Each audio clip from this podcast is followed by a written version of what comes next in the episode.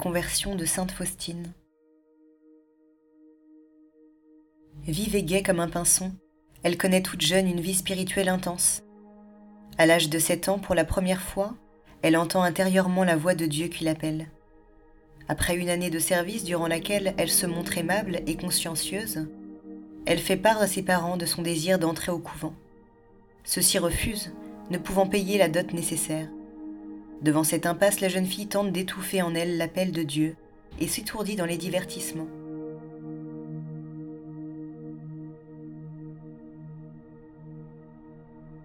Au mois d'août 1924, elle se rend avec sa sœur à un bal à Lot. Tandis qu'elle commence à danser, Jésus souffrant lui apparaît et lui adresse ces paroles. Jusqu'à quand vais-je te supporter? Et jusqu'à quand vas-tu me décevoir?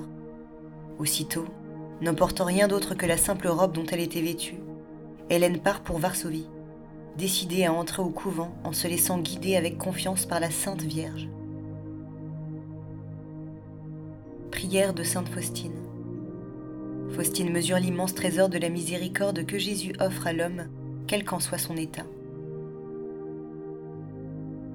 Ô âme, qui que tu sois en ce monde, quand bien même tes péchés seraient noirs comme la nuit, ne crains pas Dieu, faible enfant, car grande est la puissance de la miséricorde divine. Extrait de son petit journal.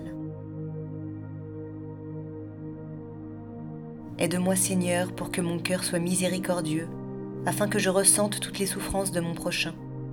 Je ne refuserai mon cœur à personne. Je fréquenterai sincèrement même ceux qui, je le sais, vont abuser de ma bonté. Et moi, je m'enfermerai dans le cœur très miséricordieux de Jésus. Je tairai mes propres souffrances. Que ta miséricorde repose en moi, ô mon Seigneur. Amen.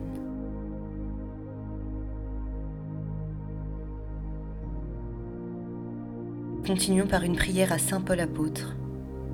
Apôtre de Jésus-Christ, Dieu t'a appelé alors que tu étais encore un persécuteur. Infatigable missionnaire, tu as parcouru villes et pays pour annoncer à tous la bonne nouvelle.